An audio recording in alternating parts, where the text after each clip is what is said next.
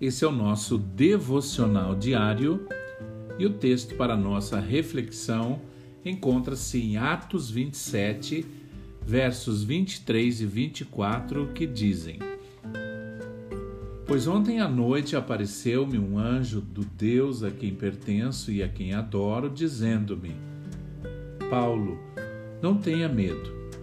É preciso que você compareça perante César. Deus, por sua graça, deu-lhe as vidas de todos os que estão navegando com você. Para deixar bem claro que pertencemos a Deus, a Bíblia usa várias ilustrações. Somos chamados, por exemplo, de noiva de Cristo e somos comparados a ovelhas que pertencem a um pastor.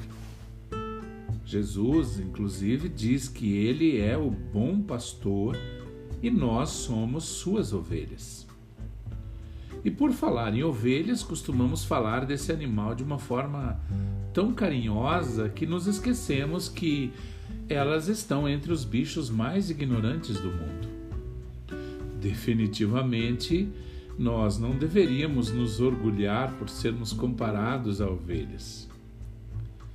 Isso só nos lembra que, assim como o pastor protege o seu rebanho, Deus mantém a sua guarda sobre nós. Também somos comparados a crianças. O apóstolo Paulo escreveu: Pois vocês não receberam um espírito que os escravize para novamente temer, mas receberam o espírito que os adota como filhos por meio do qual clamamos Abba, Pai. Abba era a forma amorosa, íntima e carinhosa pela qual as crianças hebreias chamavam os seus pais. E até hoje é possível ouvir as crianças de Israel chamarem seus pais de Abba. E nós temos esse tipo de acesso a Deus. Por fim, somos chamados de propriedade do Senhor. Paulo também escreveu: Acaso não sabem que o corpo de vocês é santuário do Espírito Santo que habita em vocês e que lhes foi dado por Deus e que vocês não são de si mesmos? Deus confiou isso colocando em nós o seu selo assim como um rei coloca um selo real em uma propriedade sua. Nós pertencemos ao Senhor.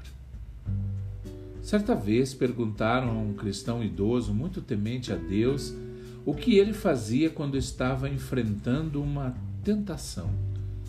Ele então respondeu: Bom, eu olho para o céu e digo: Pai, a sua propriedade está em perigo.